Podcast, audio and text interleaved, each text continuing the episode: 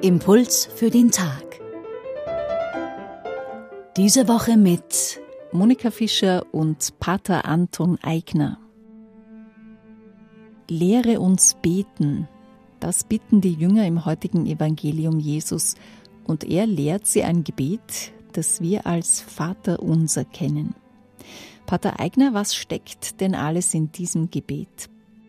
Es ist interessant, dass die Jünger gerade diese Bitte stellen. Herr, lehre uns beten. Sie sagen nicht, lehre uns Kranke heilen oder Dämonen austreiben. Das wäre doch viel aufregender. Nein, lehre uns beten.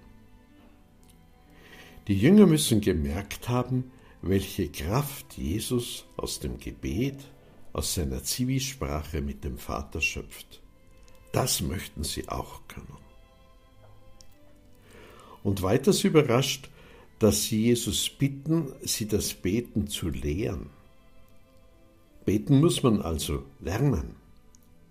So wie ein Musiker täglich üben muss, bis er sein Instrument gut spielen kann, muss man auch das Beten lernen und immer wieder praktizieren.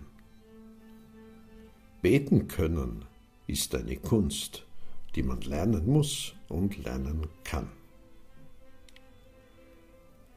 Jesus bietet keine komplizierten Methoden an, wie die Jünger das Beten lernen können, sondern er spricht ihnen ein einfaches Gebet vor, das jeder Mensch versteht.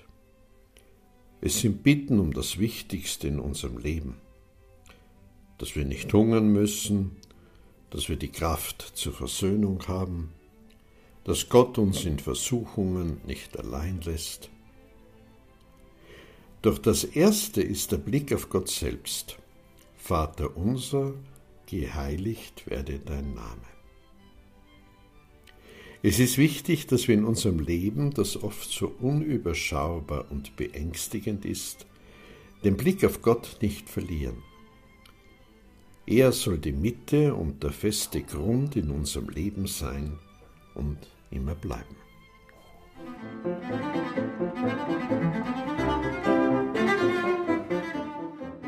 Pater Anton Eigner ist Jesuit. Er arbeitet im Kardinal-König-Haus und im Pastoralamt der Erzdiözese Wien im Bereich Spiritualität.